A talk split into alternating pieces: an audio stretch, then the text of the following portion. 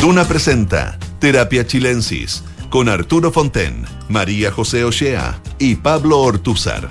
Auspicio de Sonda, líder en transformación digital.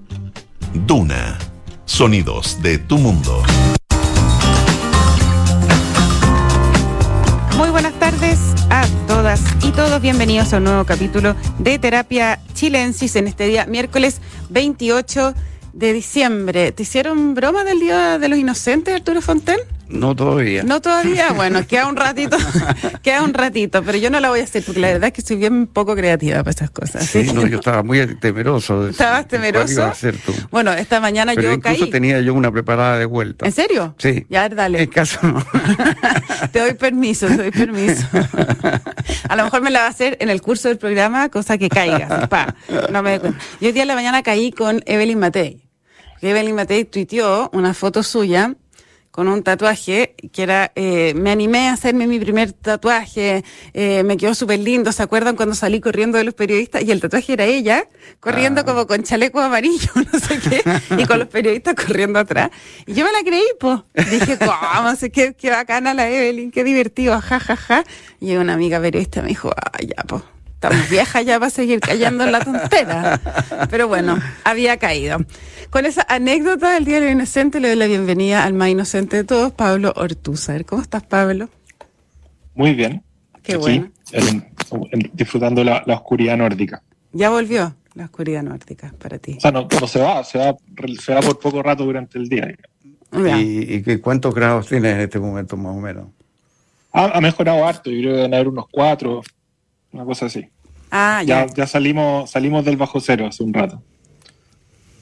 Oye, eh, Pablo Ortúzar, imagino que estás al tanto de las polémicas académicas aquí, porque ayer algo conversamos con Noam Titelman eh, de lo que ocurre a, a propósito de esta tesis, dos tesis de la Universidad de Chile que aparecen eh, en su introducción o su presentación como apologéticas de eh, la pedofilia. Se ha abierto una discusión académica grande eh, y bueno, tú también de alguna manera perteneces a este mundo académico, entonces me gustaría saber cuál es, cuál es tu opinión, cómo se ve esto que está ocurriendo aquí. Hoy día ha habido varias cartas también de profesores, de profesores que han- de, la, de la Escuela de Filosofía, como Arturo, que han rechazado la existencia de esto, eh, pero había otros profesores como por ejemplo Daniel Leve de la Universidad Adolfo Ibáñez, que hoy en una carta al Mercurio, eh, de alguna manera defiende, eh, lo, pone este tema en el ámbito de la libertad de expresión, de que esto es libertad de expresión y que eh, de alguna manera critica el celo inquisidor que dice que todos llevamos dentro y que también ha vuelto a salir a propósito de este debate. El, el problema del argumento del profesor Leve es que eh, él dice que va a partir del supuesto de que estos, estos textos son una apología, simplemente, eh, y que y, y luego su, su crítica no se hace cargo de ese supuesto, porque a diferencia del texto que escribió Carlos Peña, que creo que distingue bien entre la protección de la esfera, ¿cierto?, de la libertad académica, y el problema que para, para la reproducción de esa esfera representa la aceptación de discursos apologéticos eh, eh, como parte, digamos, de, de la producción académica, el, el- el- señor Leve simplemente eh, reclama, digamos, que es muy razonable, digamos, defender la, la libertad de investigación y la libertad de academia, pero aquí el problema es otro, es, eh, y, y es otro que no tiene, que, en el fondo el, tema, que, sea, que el tema sea la pedofilia es más bien accidental en este caso, y tiene que ver con, eh, en el fondo, si es que la universidad es un espacio donde los discursos apologéticos, que son simplemente, eh, digamos, defensa eh, o, textos de propaganda o los panfletos, tienen que ser aceptados como producción académica o no.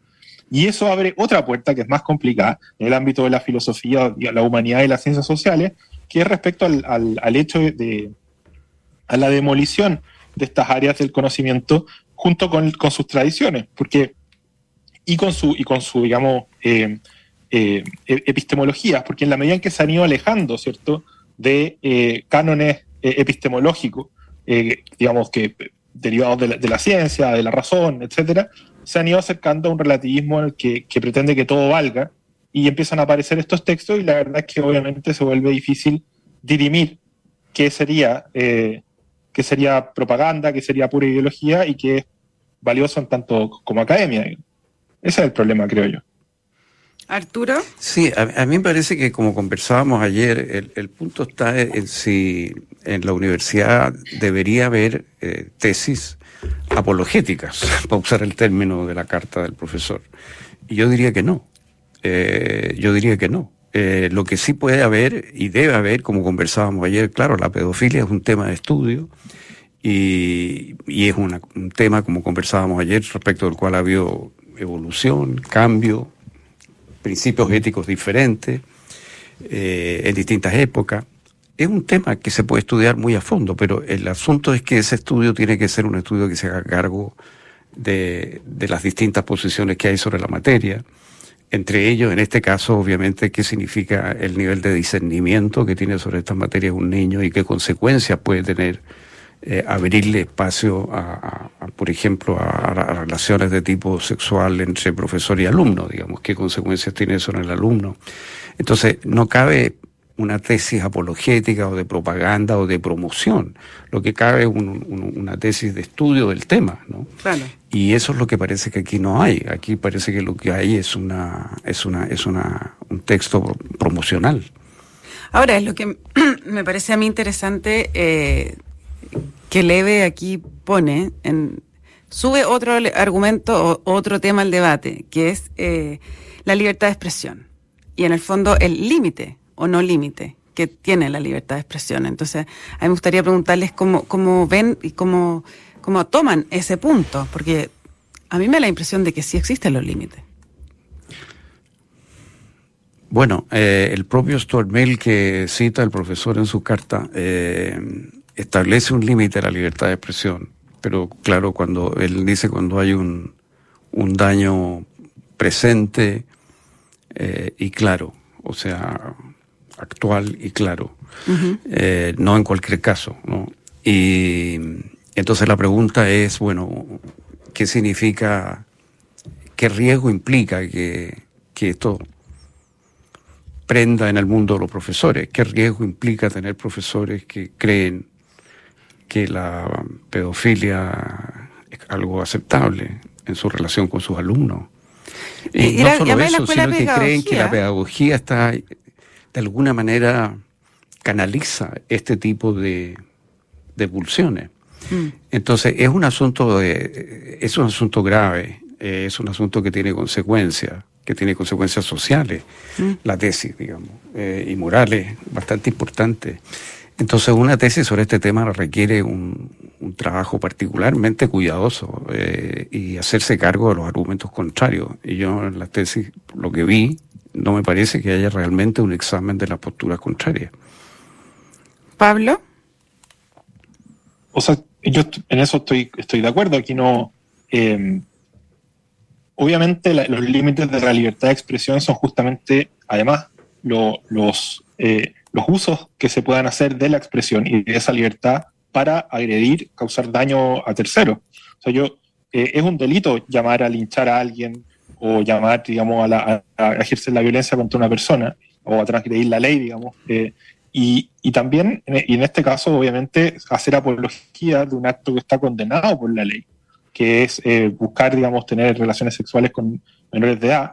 Eh, nada, pues, o sea, ¿qué, ¿qué, más se puede decir? Obviamente, obviamente es, es un límite, eso, eso, eso es un espacio que la libertad de expresión no, no, no se, ve, se ve limitada justamente por el carácter de de apología o de llamado, de, relativización, porque se puede investigar en estos temas, se puede investigar cómo se ha ido transformando, se pueden ver las tensiones éticas que hay en este, en este campo con respecto a este tema, pero esto es otra cosa. Y, a mí me, parece eh, raro que, en el, argumento del profesor Leve, que él no, que no, que no, que no sea capaz de ver ese problema. Eh, a pesar de que lo intenta distinguirlo, porque dice, bueno, voy a asumir que esto es una apología, pero después desarrolla un argumento que no, que no se hace cargo del hecho, del problema, de la tensión que hay entre esta, esta producción apologética y el campo eh, universitario, y también no se hace cargo del hecho de que esto es apología de un acto que en Chile está penado por la ley. eh, y, que, y con, con, con, fundamentos importantes y que si no estuviera penado por la ley está condenado, digamos, por, los, por los acuerdos en, derechos humanos. Sí, claro. Bueno.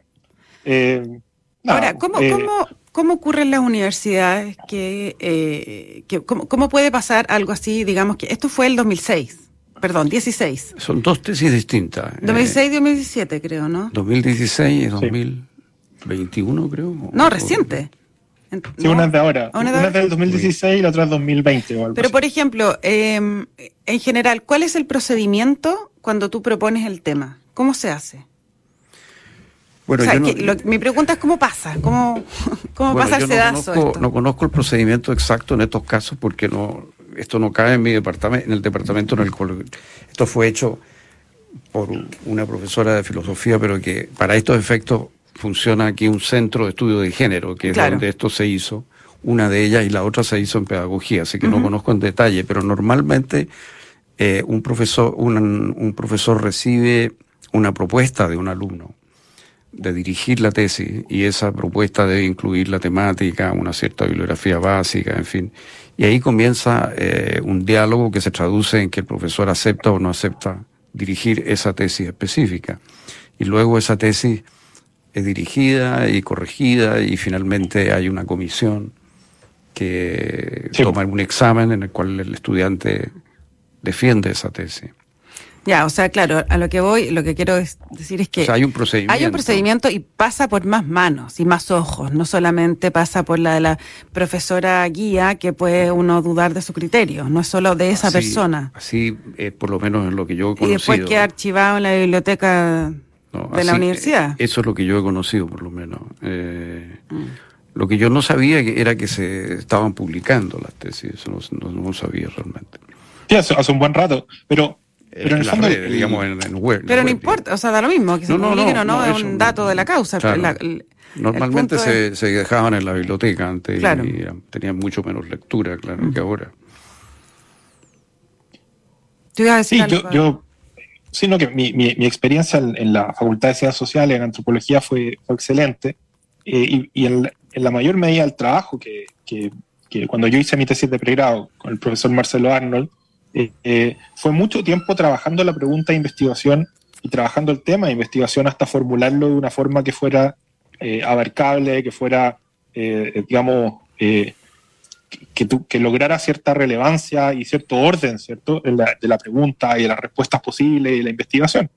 Pero aquí ese trabajo parece no existir o estamos frente a, un caso de, negligencia académica, eh, pero que, que, es básicamente profesores que consideran que todo vale y que no están, no están haciendo su trabajo bien. Eh, y eso está atado, y es el problema que yo veo con, con ciertas eh, ideologías, con ciertas visiones sobre la universidad que se concentran en mayo del 68 y que, y que efectivamente creen que en, la, que en el fondo la, básicamente la, ciencia y la epistemología occidental son un discurso de poder y, que, todo, y todo discurso vale y finalmente que también estas tradiciones de, de, reflexión, estas tradiciones de investigación son simplemente ideología. Por lo tanto, cualquier lecera que uno haga, cualquier tontera, cualquier opinión, eh, eh, tiene la misma validez que cualquier que una producción hecha en el marco de, esa, de esas tradiciones. Eso, y eso, es un problema mayor. Eso me parece súper interesante lo que está este planteando.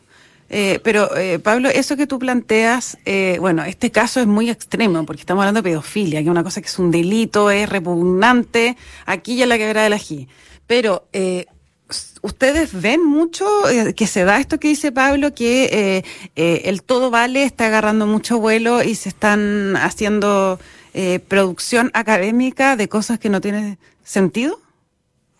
Ni, ni, ni, objetivo de búsqueda del saber, de la verdad, no sé. Sí, yo creo que hay una, una, una un incentivo a esto, eh, que está dado por, eh, curiosamente, por la presión por publicar en, en revistas EASY, en revistas de reconocimiento internacional. Entonces, como es muy difícil para un chileno publicar en una revista internacional sobre un tema básico, digamos sobre Kant. Entonces es mucho más fácil eh, encontrar temas extraños, como provocativo. provocativos, que logren eh, entrar en, el circuito internacional por marginales, digamos, ¿no? Eh, porque, hay redes de activismo. En el fondo, la, Academia Internacional también opera redes de activismo que tienen sus propias eh, producciones, sus propias revistas, sus propios seminarios, claro, pero, circuitos académicos. Y también ahí hay, hay una metodología que es la que la universidad debe velar por la cual eh, que, se haga que corresponda, que se atenga lo que... Porque yo puedo buscar un tema que es muy provocativo porque quiero publicar en una revista te, X de París, digamos, eh, muy importante, y puedo buscar un tema provocativo y lograrlo y metodológicamente que esté bien hecha y bien argumentada y que, y que responda a una pregunta provocativa, pero la responda eh, académicamente, que no sea panfletaria, simplemente. yo creo que esto, esto tiene ese problema adicional, digamos, ¿no? Pero que sí hay un incentivo hoy día para concentrar las energías académicas chilenas en temas, eh, por lo menos en el área que yo conozco, eh, en temas muy secundarios, porque eso aumenta la probabilidad de la, de la publicación. Y eso que le interesa al profesor permea hacia abajo, hacia las clases que hacen, los temas que tocan, todo lo demás. Eh, es, un, es, un, es un problema. Es distinto, por ejemplo, en Estados Unidos, donde tú tienes tenure, entonces la presión por publicar en revistas extranjeras es muy fuerte en una etapa de la vida, pero a partir de cierto momento, eh, eh ante los 40 años normalmente o por ahí, te liberas. Eh, te liberas de esa obligación y entonces puedes escribir un libro, por ejemplo. Mm. el sistema que tenemos nosotros hoy día en Chile no incentiva que un profesor escriba un libro. Eh, lo que incentiva es que se mantenga toda su vida publicando en este tipo de revistas artículos de cuya importancia es solamente que fueron publicadas en una revista de prestigio. Ahora, estas tesis acuden a autores internacionales, o sea, no es que esta sea una pura improvisación, o sea, estas son tesis que tienen cierto eh, marco intelectual, digamos. Y como comentábamos ayer, a mí me da la impresión de que lo que está en el trasfondo de esto es la idea de que cualquier, digamos, es la idea de negar esta, esta tesis de Freud. Y eso tiene que ver con mayo del 68, indirectamente por la vía de Marcuse o qué sé yo. Eh, esta tesis de Freud según la cual toda cultura, toda civilización supone regular la violencia y la sexualidad. Y lo que esto en el fondo, esto en el fondo lo que está buscando, me parece, es la, la idea de una sociedad en la cual prácticamente no haya regulación de los... Eh, de las pulsiones. De las pulsiones sexuales. Mm. Mm, eh, cualquier pulsión sexual debe tener luz verde, digamos. Esa es la impresión que me, que me da a mí que está detrás de esto como, como trasfondo. Y eso establece un puente generacional entre Olga Grau, que es una señora nacida el año 45 por ahí, y por lo tanto, y, criada intelectualmente en el, en la, en el ambiente intelectual del 68. Ella es la profesora guía para que las personas que nos una, una, de las, una de las dos profesoras guía. Una de las profesoras guía. Y un cabro de, de 20 y tantos años que, que escribe esta cuestión. Eh, entonces, y, aquí hay un, bueno, la denuncia que hizo, eh, que hicieron Brickmont y Socal en el, el libro Imposturas Intelectuales es muy interesante respecto a esto mismo. O sea, ellos hace muchos años, ya hasta a, fines de los 90, mostraron que el campo de las humanidades y las ciencias sociales se estaba convirtiendo en, una cuestión de todo vale, eh, eran puros juegos de palabras, eh, y donde cualquier burrada, digamos, tenía validez, eh, porque no, porque, porque en el fondo se, asumía que, los discursos, que todos los discursos eran igualmente válidos, porque los discursos eran poder y, y todas las formas, digamos, de, de poder eran, qué sé yo, igualmente justificable. Eh, entonces, aquí estamos, yo creo yo, en un, tema que es mucho más profundo y que exige una reflexión para en la universidad moderna respecto a qué, hacer con la humanidad y las ciencias sociales en, un contexto de desastre como este. Eh, y eso obviamente tiene que ver con el tema de la mercantilización y, esta, y esta, este afán por publicar, por un lado, eh, porque es más fácil, como bien decía, digamos, es mucho más fácil publicar eh, ideología y producir toneladas de ideología, y, además que hay, circuitos internacionales de esto que se, apañan entre ellos, digamos, en publicaciones que, no lee nadie, eh, que dicen casi todas lo mismo. Eh, y, em, pero también hay un problema de fondo de epistemología que además está relacionado con tratar de imponerle las estructuras de las, digamos, irónica, digamos, está tratado, está relacionado con imponerle las estructuras de producción de conocimiento de la ciencia naturales a las ciencias sociales y a las humanidades. Porque esta presión por publicar viene de ahí. A ver, son, son, son, bájamelo, Sí. bájamelo Ah, por- a tierra.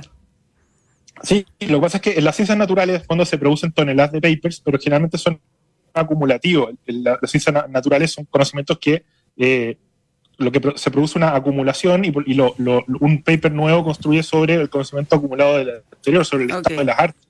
Eh, en, ca- en cambio, en el caso de las humanidades y las ciencias sociales esto es distinto. Aquí hay una construcción que se sostiene en tradiciones intelectuales, digamos, e- e- era algo bastante más complicado. Y por lo tanto, la idea de la publicación de- del paper por el paper no tiene ningún sentido en el campo de las humanidades, porque eh, no, no, hay una, no hay una acumulación, eh, no, es, no es acumulativo lo que se está produciendo, puede ser simplemente sin sentido. Eh, entonces, irónicamente, eh, el hecho de, de- de imponer una estructura de, de premio e incentivo que sí funciona en el campo de, la- de las ciencias naturales al, al ámbito de, la- de las humanidades y las ciencias sociales, eh, confluye, ¿cierto?, con, eh, con esta crisis de la- lo que se llama la, la crisis de la representación o qué sé yo, este- este- el, el- el- el avance postmoderno, que no solamente trae temas como este de la pedofilia, sino que además des- epi- eh, epistemológicamente destruye, digamos, eh, y, y socava las tradiciones de la humanidad y, y de las ciencias sociales. Y esto es una Eh, preocupación. y, y las la- convierte en productoras, digamos, de, de estos discursos. ¿Esto es un debate que está ocurriendo en las universidades? ¿Es preocupación o es algo que lo son los típicos temas que todo el mundo percibe, pero bueno? No, Vale. hay, hay una discusión sobre lo que plantea Pablo, en el sentido de que la aplicación de evaluación eh, del profesorado y los estímulos están muy marcados por las ciencias duras. Y la, el- la traducción de eso al mundo de las humanidades y las ciencias sociales produce muchas distorsiones y funciona mal.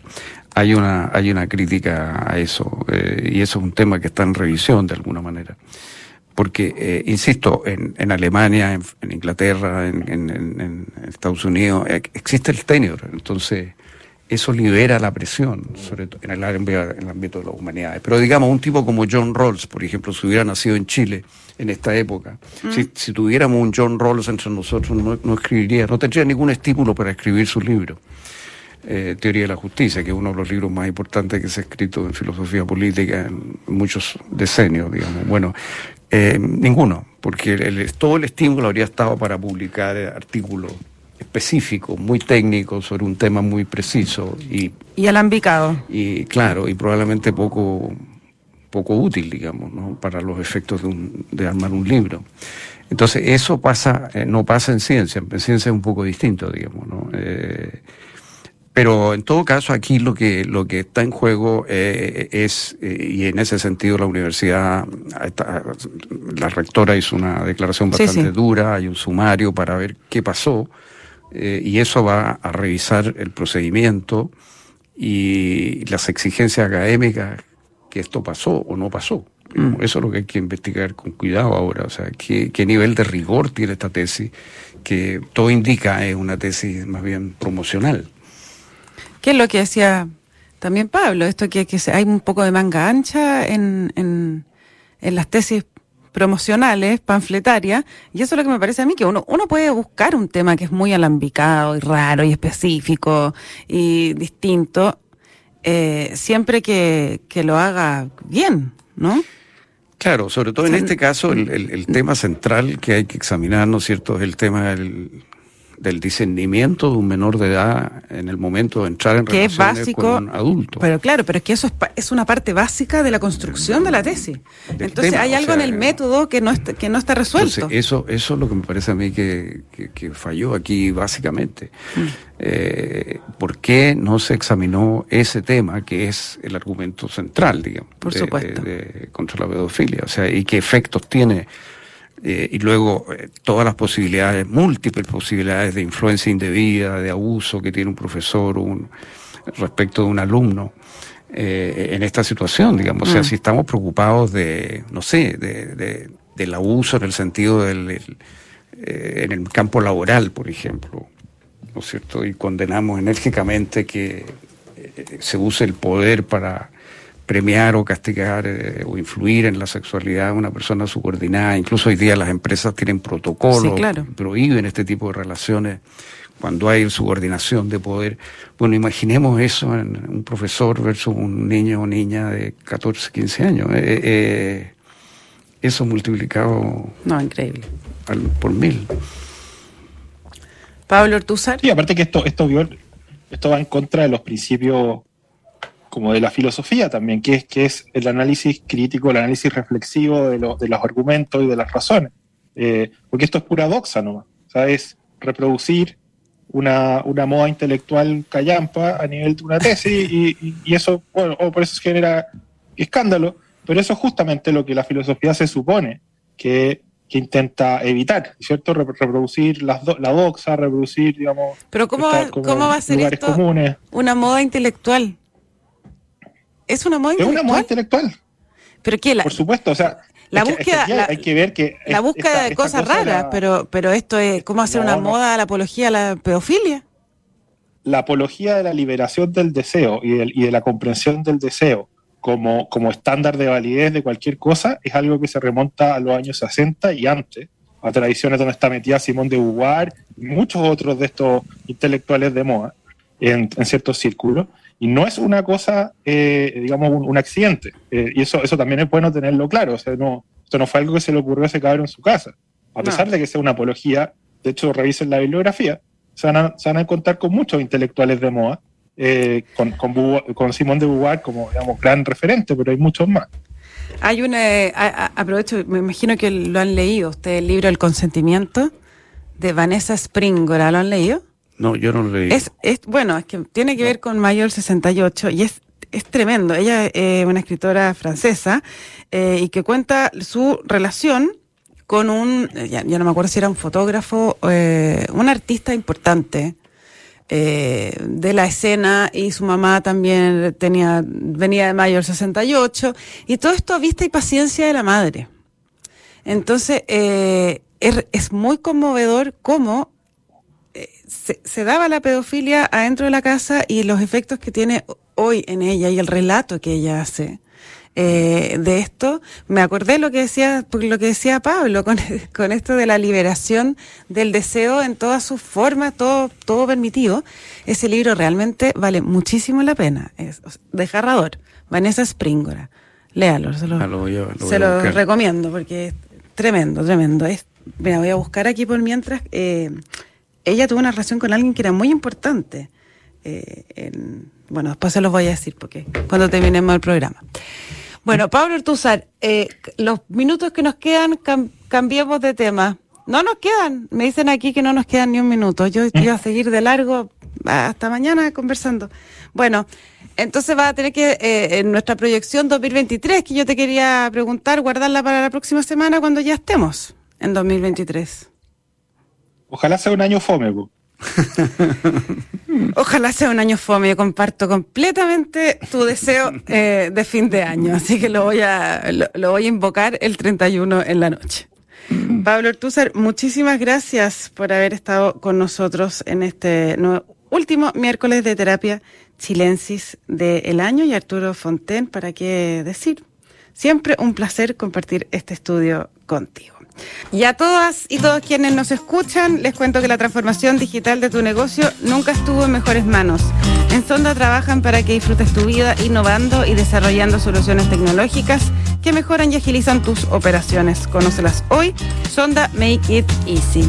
Que estén todos y todas muy bien y no se vayan de Radio Duna porque a continuación información privilegiada al cierre y luego sintonía crónica epitafios junto a Bárbara Espejo y Rodrigo Santa María. Pablo, que estés bien. Suerte por allá con los fríos nórdicos. Muchas gracias. Chao Arturo. bien. Gracias. Muy buenas noches.